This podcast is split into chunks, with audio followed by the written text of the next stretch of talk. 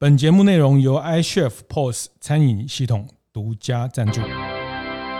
开晨会喽！大家好，我是游子燕。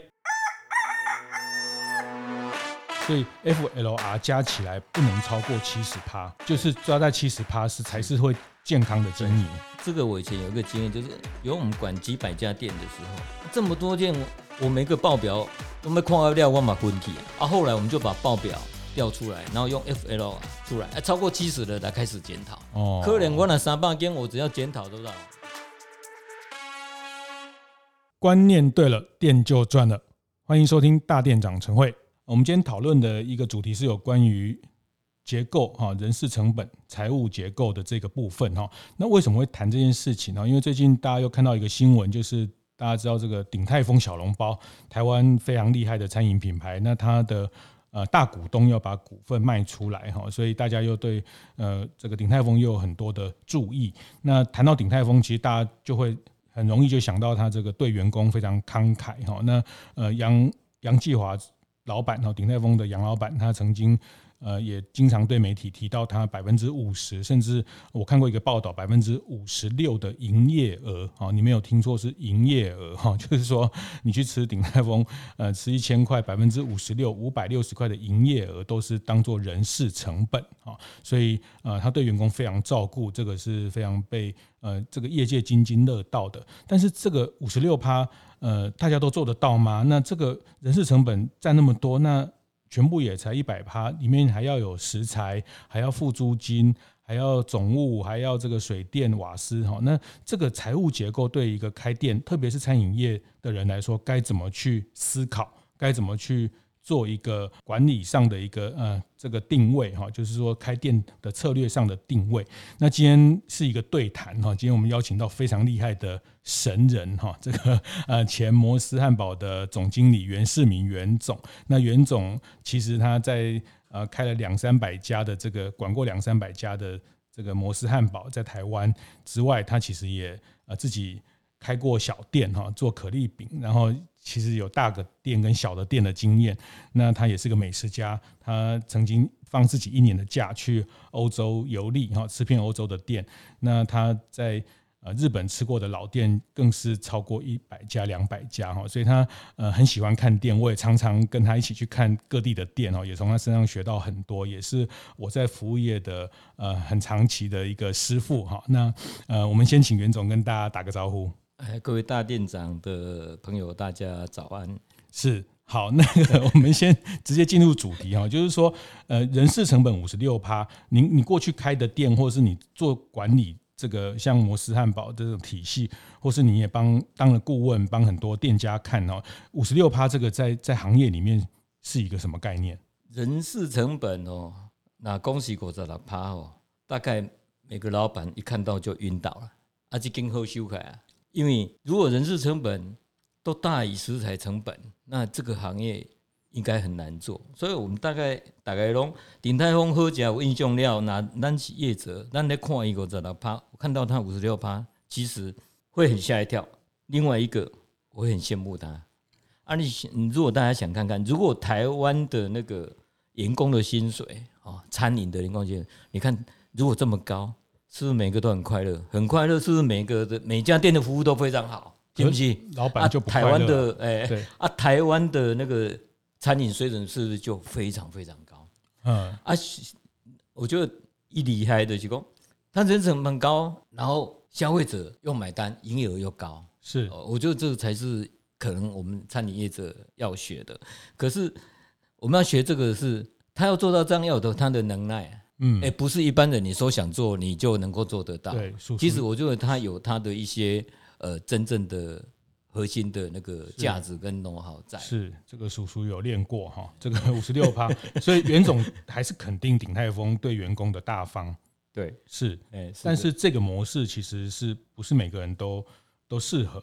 嗯，他有，你说你除非有很强的、很高的营业额，或者像鼎泰丰可以把炒饭卖到两百多块。很很多配套的条件，这个也是我们今天接下来要深入讨论的哈。那呃，上次我们去看几个店的时候，你有在路上有跟我聊到三个英文字母叫 FLR 哈，就是说，哎，其实这之前我也听过几个餐饮朋友分享哈，像呃开动卖烧肉的 Jerry，他有一次在我们大店长的课程就谈到这个 FLR 的概念哈，呃，这个 FLR 其实是餐饮管理的一个最最核心的数字哈，这三个字母你一定一定一定要认识哈，那这个其实呃全世界都都开餐厅的人都应该要认识，而且这个有一个基本的大数的。呃，他有经过一个统计，你的呃这个 FLR 该抓在哪里？那个可以请袁总帮我们解释一下 FLR 这三个字，还有为什么这三个字这么关键？我想我们 做餐饮的呃损益表拿出来看，其实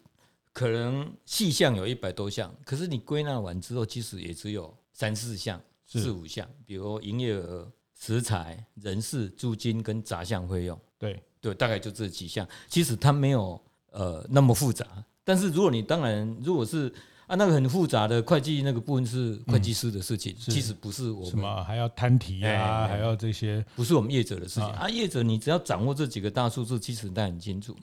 那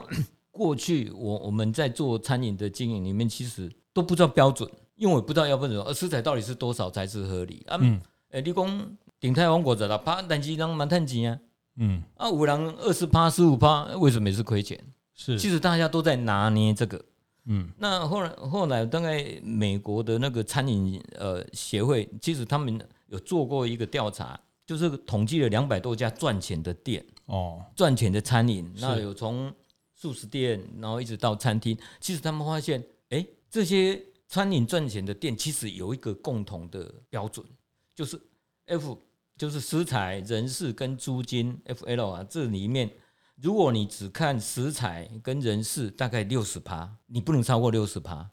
六十趴你大概别谈。是啊，如果你可以再把租金加进来，因为租金也是一个很重要的因素哦。你不亏的多啊，你不亏的大卖场，嗯、你不亏的很信义区，那你跟亏街边店可能就完全不一样啊。你的租金结构啊，这个就会影响。所以，我们我看到这个之后，我才发现，我们后来就慢慢把这些导进来，就是说，每次都在瞎子摸象。可是现在我变成有一个标准的时候，嗯，那我就可以从这里面来调节。如果我是餐饮的业者，我希望别不会高价，那我可能我要高价，然后又要便宜，那我可能拼 CP 值哦。是，那我要卖高价的东西，我可能服务就要好啊。那高价，因为我高价，我的食材成本可能会低一点，但是我的服务成本你要很高，要请比较好的人。你要加个税，比较漂亮漂亮的人，那你可能你的成本相对都比较高，这时候你的成本就不可能低。对，啊，你那边变小诶，可能你的食材成本都五十趴，那你可能就很多都是什么自助式的，嗯、对不？啊，你的人事成本都降了。所以听起来它跟整个店的经营的策略是息息相关哈。那刚特别袁总特别讲到就是。这是统计赚钱的店，就是会赚钱的店的结果 哦，所以大家真的要继续注意听哈。就是呃，刚讲这三个数字，F 啊，就 food 啊，食材成本啊，L 就是 labor 哈，就是劳劳动人力成本。鼎泰丰就是这个 labor 有五十六趴。还有 rental 租金哈，任任何的地方租金，即使你自己的店也是要去把这个当做一个成本来考量，所以 FLR 加起来不能超过七十趴，就是抓在七十趴是才是会健康的经营。这个我以前有一个经验，就是比如我们管几百家店的时候，这么多店，我每个报表都没看到料，我嘛分去啊，嗯，对不？是啊，后来我们就把报表调出来，然后用 FLR 出来，超过七十的来开始检讨。哦，可能我那三百间，我只要检讨多少五十家就好，是又有效。那你已经赚钱的，或是说他已经都有这样标准的，一定赚钱嘛？嗯，啊印证下来，就是我自己在这种报表的印证里面发现，只要超过这个，只要在低于下面，大家嘛赚都这钱。所以袁总意思是说，这个 FLR 这个模式，这个方程式适合连锁店，也适合单店去检视。是啊，阿好业者你自己有一个标准，那从管理的者来讲。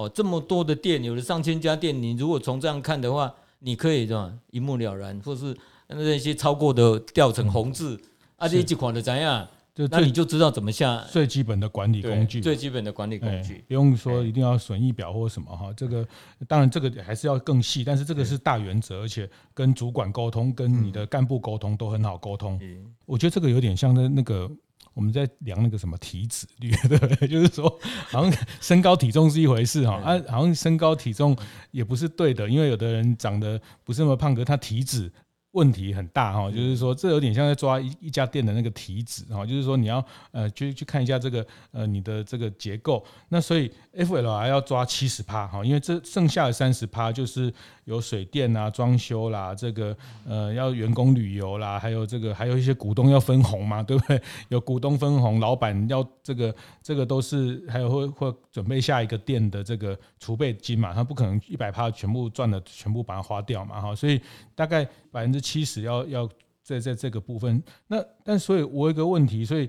那刚刚讲鼎泰丰五十趴五十六趴哦，那那好像就算五十五趴好了，那五十五趴的人事，那五十五趴到七十趴就剩下二十五趴了，哎不对，剩下剩下十五趴，我数学不好。那以鼎泰丰来讲，他第一个呃，他能够要做到这个，第一个他营业额一定要很高、嗯、哦，啊过来伊的食材可能也不能太高，因为它大部分都集中到。L 去了嘛？它大部分都在 L 了，所以 L 就吃掉七十里面的五十。那有可能，因为它营业额够高，它的租金比例就很低。比如那正常拢十五趴、十二趴，它有可能会是三趴、四趴、五趴，大概就是这样。那才有办法，你省掉了这个移到那个人事成本来 L 来，这样才有可能达到。因为这样的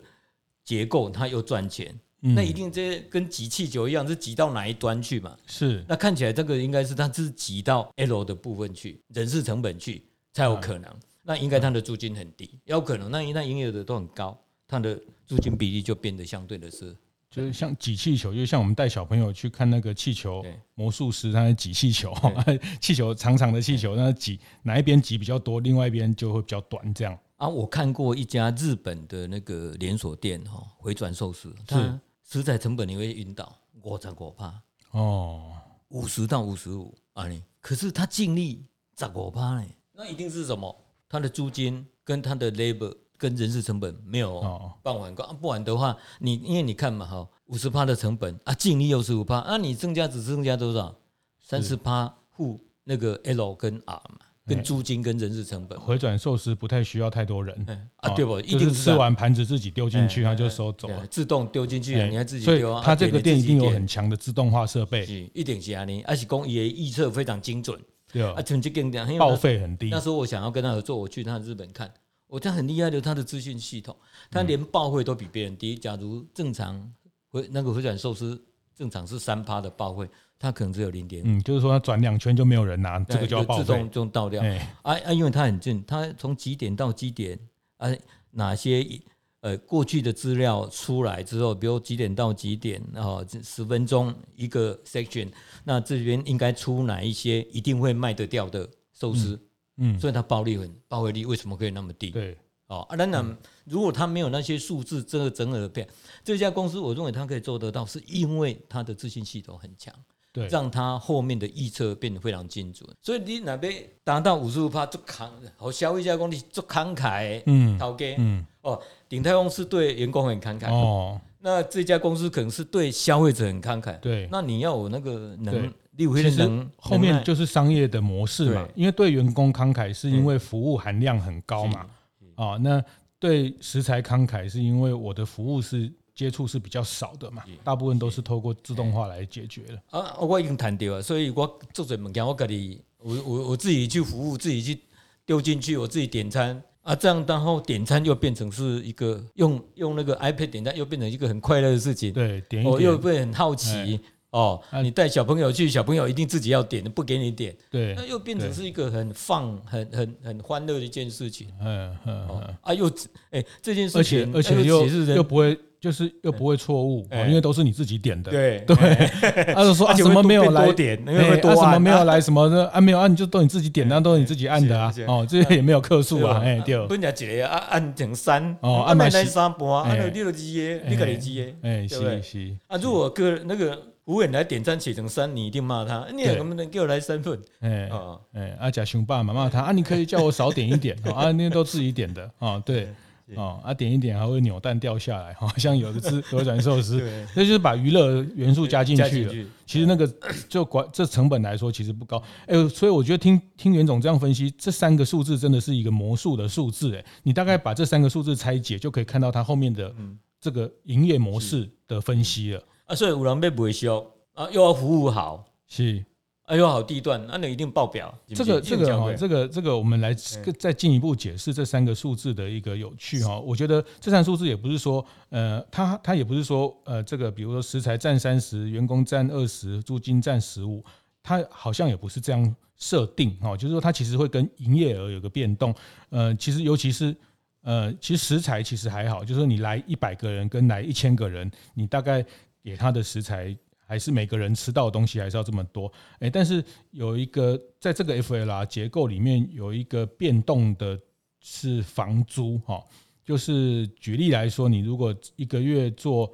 呃五百万，那你的房租是五十万，那房租就是占十趴嘛，对不对？啊，那如果你今天营业额一个月做五千万啊，在同样的地点，因为你可以翻桌十次，哈 我举例啊，所以。你这个人家做五百万，你做五千万，所以你对你来说房租就是只有一趴嘛，对吧？啊，就是说可能一样开在隔壁，哦，一样在忠孝东路四段的隔壁，哦，那呃你的店的营业额是它的十倍，那你的房租的比例，哦，比例就会变成它的十分之一，哦，这大家懂这个概念哈，就是说。就鼎泰丰，它要冲翻桌，它要让它的营业额变很高。回转寿司它营业额非常高哈，那营业额非常高，它第一个它去租很贵的地方，别人租不起，是因为营业额做不了那么高哈。那所以它虽然租很贵的地方，但是它的 R 并没有变得很高，是是这样讲对吗？哈，袁总。呃，我我们虽然说这个很多是老板你自己的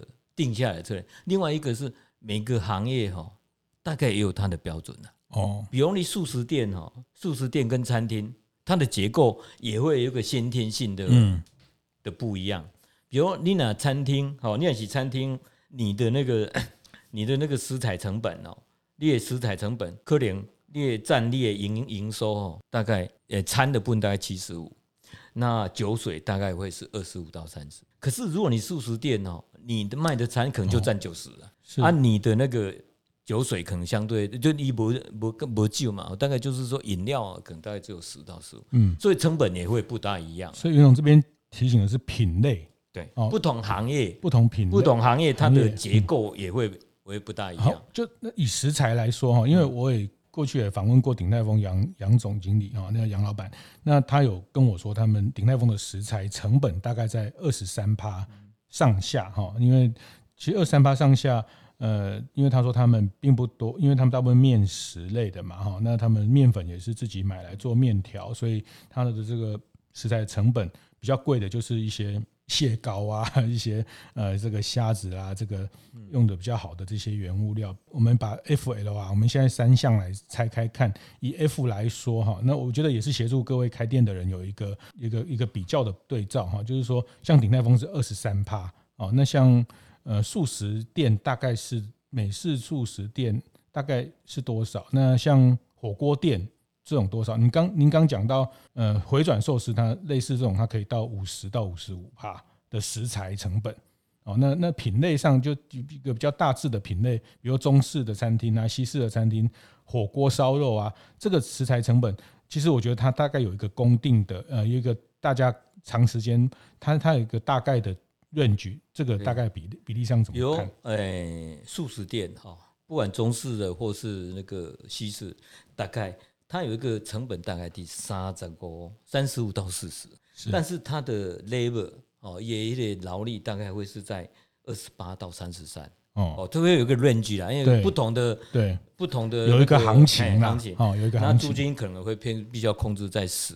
到十二十三之间。那如果你这个不这样控制哦，大概你就会超过七十几，快到八十。但是餐厅可能不一样，餐厅可能就是说，餐厅可能就是二十五到二十八，你的食材。哦。但是餐厅的 labor 也劳力成本也较管，因为你要送餐。要体验。哦，啊你你要解释，嗯。啊，这个保温可能就会比人家高。哦啊，他的租金大概也会在十十一十大概这个左右。啊，因为餐厅你要开在比较好的地点，嗯，那么好的地点不可能比较。嗯，便宜嘛，那不大可能的事情嘛。租金超过多少就算危险啊，你那你觉得租金超过？如果餐厅，我认为应该在十到十四之间。哦，在国外，这这也是国外的对出来的数字，也大概是这样。嗯，那如果你像火锅店，它的食材成本哦，一概讲大概就是有可能是四十，因为做嘴龙火锅是吃到饱嘛，哈，一罐嘞。那再来，它的那个劳力成本就就是人事成本就不会太高，因为很多是自助式的，对对，所以可能有可能会在二十五或二十二十五之间，嗯，哦，啊，租金大概是跟餐厅差不多，那 buffet 就不一样了，吃到饱那个 buffet 就不一样，他不然 buffet 一点熊肉细仔国家国找，然后他的 labor 可能就会更低，可能二十，因为 buffet 一般来讲它的营业额会高，哦，啊面积大，嗯，对不对？所以相对的比较起来，它的 labor 因为营业额高哦，营业额高会跟你的那个你的人事成本的比例就会相对是低嘛，嗯，哦，啊，另外它的租金也会比较，因为营业额高，所以它的比例就会变低。那 F&O 里面食材大概就是一个比较固定性，那 L 那那个 L 人事成本跟 rental 那个部分其实是跟的比例是跟营业额相关。是，哎，你营业额高的那个部分就会变低，嗯，啊，如果你那个营业额不高的，你这个部分当然它的比例相对就是会变高。那每一个行业有每一个行业的不准的标准，那另外一个是不同的，哎，同样的行业，对，不同的公司其实也会有不一样的标准出来。这样。怎么说？比如说，比如开火锅店，比如你那以素食店。哦，素食店。啊，五位郎，有的人食材四十。那有人也只有三十几，可是有人因为有的有的公司它的服务成本比较比较高，你不用比较高的用也食材成本比较管，是因为不同的取向，有的人是我把食材做得很好啊，客人因为食材因为好吃来，啊有的有的是因为我行销很大啊，我我我很多的活动，促销活动，可是我的食材本没有高，因为我把那个钱呢拿来做广告，啊有人是用食材让消费者。认识我们，那个也是一个广告嘛，嗯，只是有的是拿去放在电视或是在媒体，要有的是放在食材，不大一样，是，所以也会延伸不同的。对，像生吐司哦，这 一片卖一百多块啊，然后其实它成本大概不是食材成本，可能在只有十十到十五趴。袁总也开过面包店哦，那个，但是他很大的成本要去呃找网红，找现这个这个。这个网络的行销啊、哦，所以就看你放在哪里。是，所以这跟你的商业模式的设计息息相关哦。节目进行到这里，稍微休息一下，跟大家分享一个我们的节目合作伙伴 iChef，作为台湾最大的 iPad POS 厂商。他们有一套很赞的功能，就是可以为店家产生出很棒的实用的分析报表。这个报表哈，可以说是一种懒人报表哈。大家知道现在呃门店收集到的这些交易的数据，它怎么样变成我们在行销或是管理的这个部分？那 iChef 这个就是要解决大家这个痛点。那这个懒人报表，它可以协助大家，比如说这个礼拜五跟上个礼拜五的业绩的比较，那一看就知道呃生意有没有变好啊。那还有这个。餐饮餐点的销售分析，这个也很重要。快速了解店家的哪些商品是最受到客人的欢迎，那这个可以作为我们之后菜单调整的依据。那有一个功能也很酷哈，就是折扣报表哈。那我们常会办促销活动，那究竟这些促销活动的效果怎么样？还是说我们业绩冲得很高，但是却没有获利？哈，那这套的折扣的报表的系统就会自动显示每个促销活动的折扣金额，周间的、周末的，也可以帮大家分开来看。哈，那协助店家真正看到，呃，我们怎么样在抓到一个最好的促销的一个做法，那让大家的经营效率变得更好。大店长们如果想了解更多 iChef 的功能，欢迎上 iChef 的官网看看哦。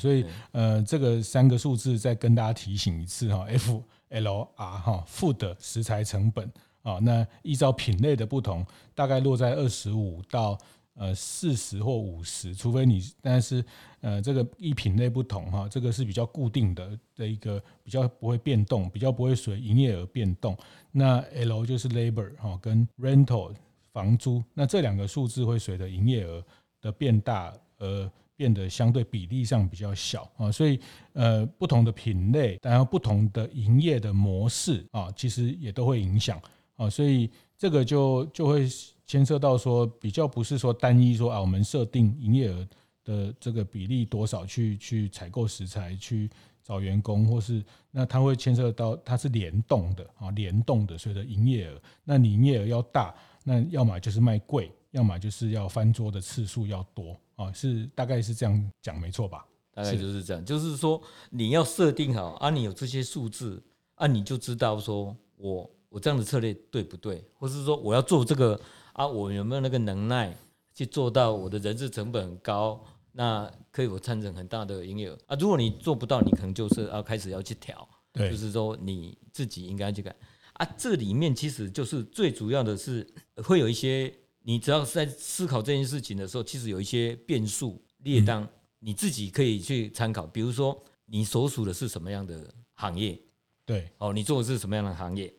啊？再来，你在这个你自己的品牌，你要设定的是高中低价，是高价、中价、低价。另外一个，你的设的点租金嘛，嗯，是要在商场哦，我要商场的来客啊，还是说我要自己找来客？我可能就是在街边，那两个成本也不一样。那即使在街边，我在一楼，或是我在二楼，或者我在地下室，成本不一样。比如说像以前，呃，台湾很大的那个连锁店，很多都开在二楼，嗯，哎，他认为我有能耐，我的 CP 值够，我有能耐呢。嗯，把客人引到二楼来，不然你在二楼跟地下室是很难来。对，这个、但是他的租金就 跟在一楼会很低啊。王品集团哈，在比较早的时候，王品大家就找地下室，他有能耐啊，所以他可以做。上次袁总教我叫一级战区的二级、二级立地、二级立地哈，其实就是一等商圈的。二等立地，二等的立地，好，大家可以用这个模式哦。一等的商圈，最好商圈要最最好的立地，当然很贵，好，但是大家可以像当初王品或是一些呃餐饮品牌，他们进到一个，那他就把找二等的立地，立地就是地方哈，比如说地下室。其实你像我们去香港、去日本，很多都开在三四五六七八楼哦，因为那个 rental 实在太高了哈，所以这个立地它，那因为你只要。这个立地的比例，那房租就会相对低一些哈，所以这个也是可以，大家可以去呃变通的一个部分。最后我会再跟袁总问一下，刚讲到街边店跟呃美食街的这个，其实它那个成本架构在 FLR 里面又又不太一样哈，这个我们会谈。特别是接最新的这种外送哈，我觉得这个我也想听听袁总有没有答案哈，这边的答案是什么？我还是有几分钟想要问，就是说，其实 FLR，哎，我们这样听起来哦，这个原则其实也不是很难哈，就是说，就是你有一个比例抓一个比例，那。呃，也有统计告诉你，成功的店、赚钱的店，那大概要抓在七十，不能超过三个加起来。可是袁总你自己的实务经验，或者说，其实我们最近也是看了几个系统哦，看了几个品牌。我我我也自己也才发现，真的很多 餐饮的老板开店开了十几年，对这个 FLR 的敏感度或者这个结构，好像还是有点比较模糊，或者说他比较不会从这个角度去去抓这个。这个架构哈，那你你觉得从袁总你接触的经验，你觉得一般大家呃比较没有办法，就是说为什么大家不会想到，或者说他大家的盲点在哪里？第一个，过去我们很多餐饮的经营哦，比较大家都是会比较注重商品的，对，价位啦，对，哦啊，我要什么来一个，啊比较少。就是说会去注意到说，呃，我的成本结构，我我有这个理想，我要给员工很多钱，可是我的营业额够不够？对对，对不对？啊，啊，你看那个为什么鼎泰丰刚刚，因为他给他只有五十六趴，所以他可以找到最好的人呢？是，一些服务员的薪水可能是外面的店长的薪水啊。嗯嗯，他当然可以找到漂亮的啊，哦，身材不错的，然后又有笑容的啊。是啊啊。啊，我们一般人，你的薪水那么低，那、啊、你就是找到了，当然就是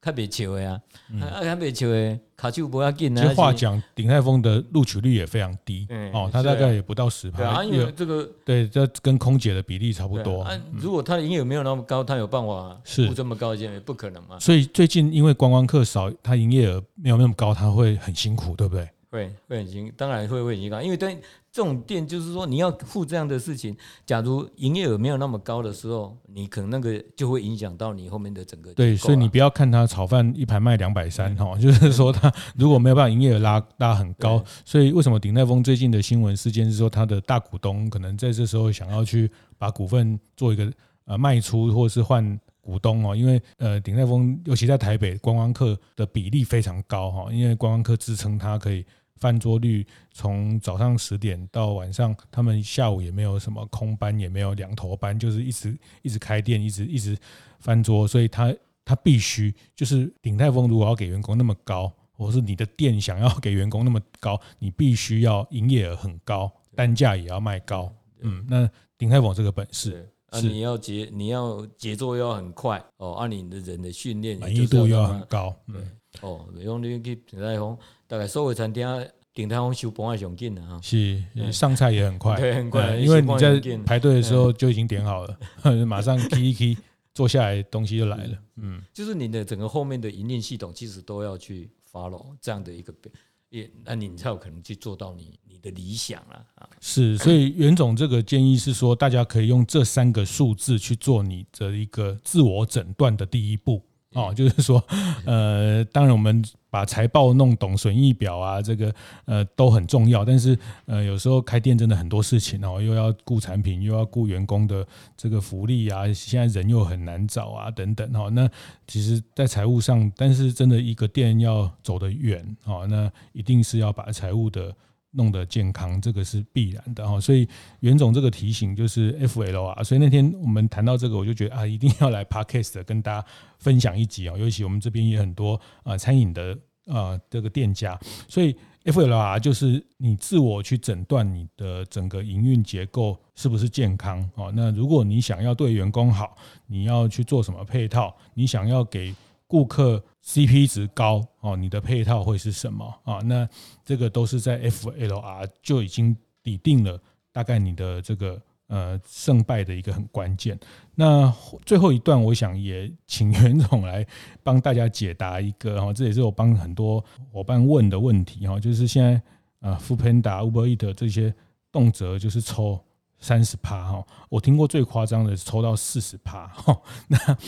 一单抽四十趴哈，那当然现在好像我听说有一些变通的做法，就是店内价、店外价哈，就是说，比如说一样一个一个东西，它有一些在上网络上有店外价，呃，或者是说你在网络上你用套餐的模式去拉高营业额，这个，但是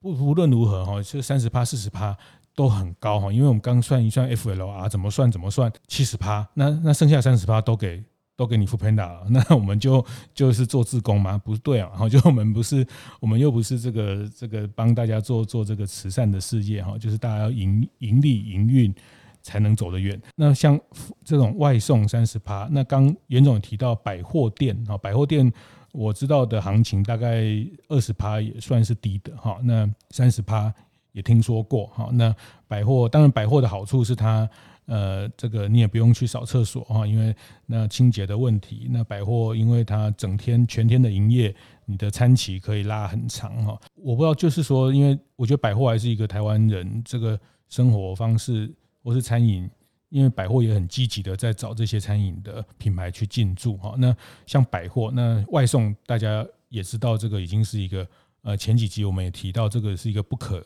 逆的。虽然本人我。们这种老人不太做，不太常叫外送。我不知道袁总常会不会叫外送，住在天母就说叫外送哈。但是像我就不太，可是这个年轻的或是消费者的行为，确实外送也是一个不可逆哈。那那这两个部分，我我不知道袁总要怎么去，就是商店家如果要去进到美食街，要在外送平台，那回到 FLR 这个标准，这个要怎么去去去思考？我觉得这个议题哈，呃，可以两个不同的层面来看哈。如果你只是大家都在讨论三十八、三十八，你大概都晕倒了，对不对？对。外食材成本吧，三十八，啊，外外送还付三十八，所以大概第一个。外送是不是的剩剩做 R 对吧？那就变严格说，如果你要用 FLR 来套，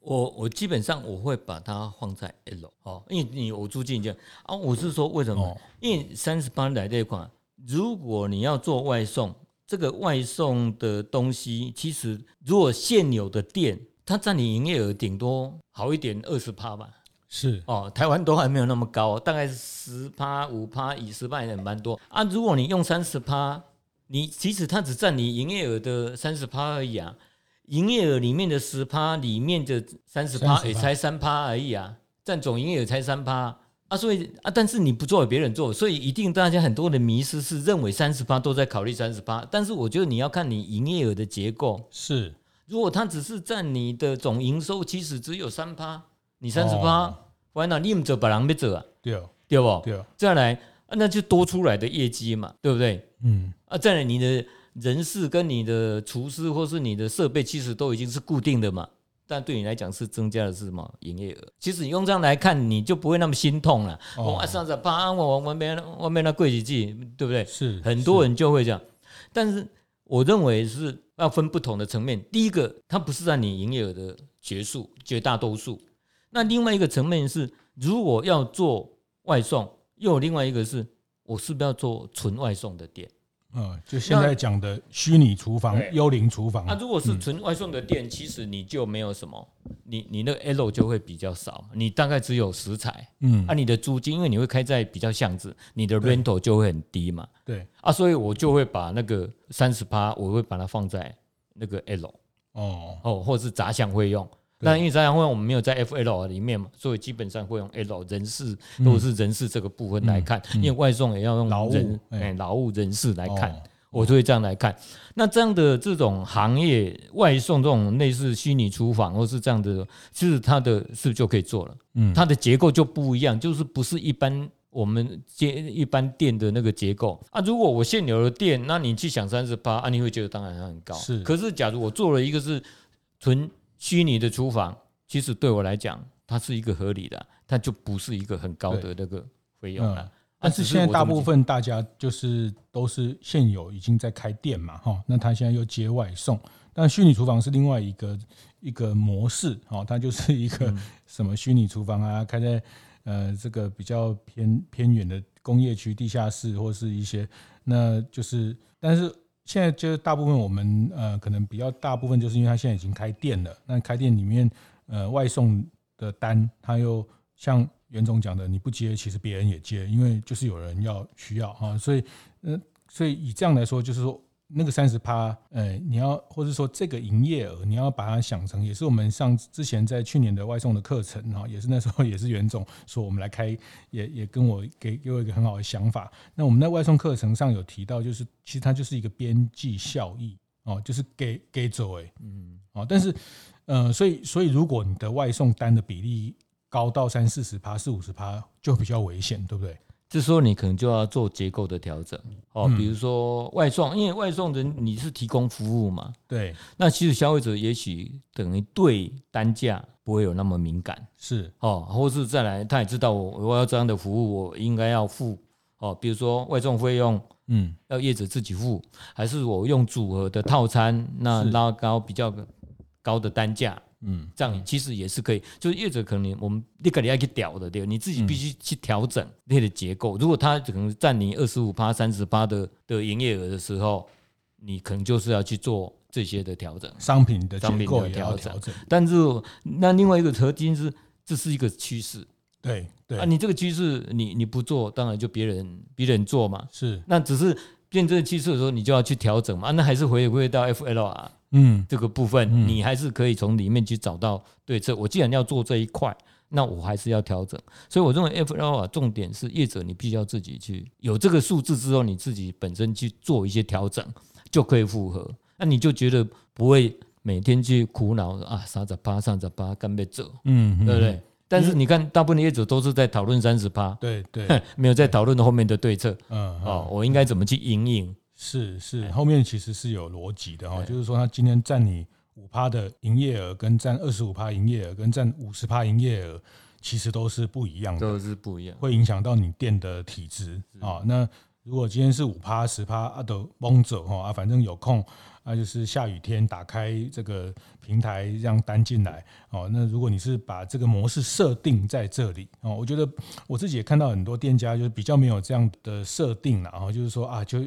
就接接接，一直做做到发现，其实好像也没赚多少哈。但是按你原来的模式没有动，当然会会很辛苦哈。那就是说，你今天所以袁总提这个解法，我觉得非常值得大家参考。就是说，你要先评估你外送单的比例是站在你营收的五趴，或者是二十五趴，或者是五十趴。其实对整个店的结构、商品结构、毛利结构啊，都要有不同的配套的方式去面对啊。所以这样回到 FLR，其实呃，我今天也学到，就是所以这个外送这个应该是算在一个劳务的结构成本里面，是基本上我是把它放在这里。哦啊，所以呃，因为环境也一直在改变嘛。对对。其实我觉得 FLR 就是说，让业者你自己要先建立你自己的 FLR 的模式啊。当环境改变的时候，你就去做里面的适当的调整。嗯。哦，那你的经营相对的方向就会非常的清楚。是。那那美食街呢？美食街抽二十趴也是类似的观念嘛？哎，类似一样，因为美食街它很多东西都帮你做好了嘛。对。对不对？哦啊，当然，它的租金就可能会比较高嘛。嗯，再来，你大概也不用担心来客的问题，因为百货公司已经帮你对他客人找来了，你只要把客这些人想要更多客人，哎，你做越多，他抽越多。对对，啊，只是说，哎，同时有十几个业者在这里啊啊，人既然这么多，是谁抢得到比较多？那可能就是另外一个议题了。但是那个基本上在那个地方，因为如果是街边店，当然那个结构一样，它也是一个固定的。就是跟不每个产业都有它的固定的一个模式在，只是你进去这里之后，你的营业模式要必须要去做调整。我的做 rental 就是二十趴，是，哎，那你可能要考虑到单价，可能考虑到你的食材成本，或是说你的呃服务，那服务可能就不用太复杂，你也你不用送餐，那你有没有更快的方法？嗯，呃，让你结束成本，再来美食街可能就是它时间都很短。嗯，那你有没有办法抢到钱？尖峰的时间，对，你有没有办法抢到钱？就是你的供餐速度，你的出餐的速度，第五我都比人家紧嘛。你个慢慢来啊，你懂人，你蛮清楚啦，对不对？是是是，没符合那个商圈的需求。是，谢谢谢谢。我觉得今天这个呃，真的大家在这个今年一开始的时候，或是开年的一个营运计划，再去回头检视一下你的 FLR 的这三个结构哈，食材、人力成本、租金这个结构。那这个结构它影响你的店的经营的定位哈，呃，我觉得袁总监特别提醒大家，它牵涉到你经营的定位，也牵引进牵涉到你的客群的比例是外送的，还是牵涉到你的所在的商圈的性质。我觉得这个 F 拉真的是蛮蛮神奇的三个数字哈，它其实自我检视的一个非常好的指标。那但就是说，今天我特别也请袁总谈这个，我觉得一集谈不。谈不过瘾，我觉得感觉一起谈不太过瘾。呃，其实呃，F 食材哈，我想现在大家消费者都需要好的食材、新鲜的食材、产地的食材。那食材又又越来越贵哈啊，这个又又一定要指明台湾猪哈，就是这个，就是食材成本对大家来说一定会没有很难找到，不容易找到更便宜的，因为消费者也越吃越精哈，消费者越吃越对食安的要求越来越高，所以那个 F 大概也很难下来哈。那那尤其台湾的这种 CP 值的文化，我觉得这个，然后呃，这个 F 其实很比较难，就是除非你的厨艺或是很好哈，是江振成哈，我们把这个很简单的东西，那这先不提，然后就是说 F 不太容易下来啊，那租金也困难哈，因为现在虽然大家都知道很多店面空着，但是房东宁愿空着，因为他也不想降太多哈，因为他会影响到他的这个。这个之后的租金的行情哦，虽然所以 R 又最近房价因为资资金泛滥，房价其实也感觉也不太容易下来，租租金成本，那人力更不用讲哦。其实每一年一开始这个基本工资调上去，所以我想这三个事情它都一直在在变大，就是但是呃，它全部呃还是讲就是七十趴是一个上限哦，七十趴一个上限，那这边多那边就要少哈，就是刚刚。呃，袁总提醒的挤气球的这个理论哈，所以呃，你你这边食材又要好，地段又不能降下来，那人力又又高，那这个怎么办？我觉得这个大家都是所有开店的人的两难，所以这个这集我觉得没有没有很过瘾。我想 这个接下来我们下礼拜哈，我觉得这个我也。请袁总下礼拜继续来跟大家特别讲 F 跟 FLR 里面的这个 labor 啊，这个人事这个成本啊，那呃人事成本，我想这个部分呃人越来越难找啊，怎么找到好的人放在对的位置？我们下礼拜把这个 L 这个因素，我们再做更深入完整的分析。那袁总最后有什么要要补充或提醒？就是说，现在大家 F 也在涨，R 也在涨，L 也不能动，这个呃，这个基本工资，呃，你你做了这么长时间的餐饮，呃，你会先简单谈一下这个这这个三个都在涨的困境。我我觉得 FLR 其实它可能会让你更清楚看到你自己本身的问题，是啊，然后更更精准的去调整。那可能也改变很多的经营者，过去可能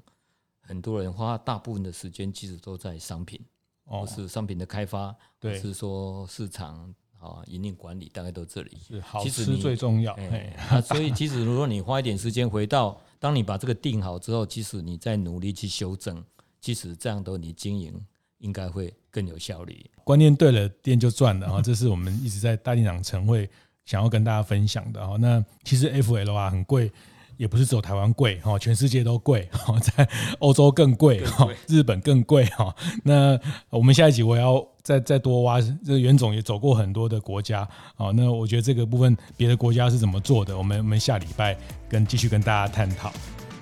节目最后跟大家分享一个大店长的课程讯息哈，那这个是我们四月十四号在台东举办的一个。大店长工作坊的课程，哈，你没有听错，是台东，哈，是那个热气球的那个台东，哈。那大店长工作坊第一次到东部举办，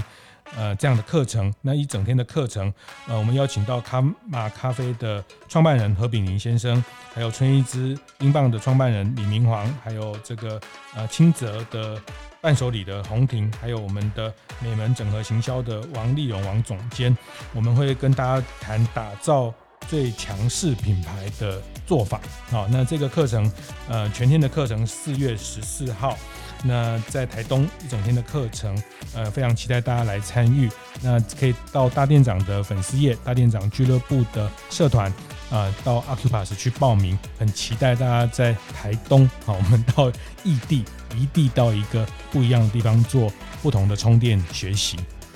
会后记得在 Apple Podcast 订阅、评分、留言。有任何想在晨会上讨论的议题，也欢迎提出。大店长晨会，我们下周见，拜拜。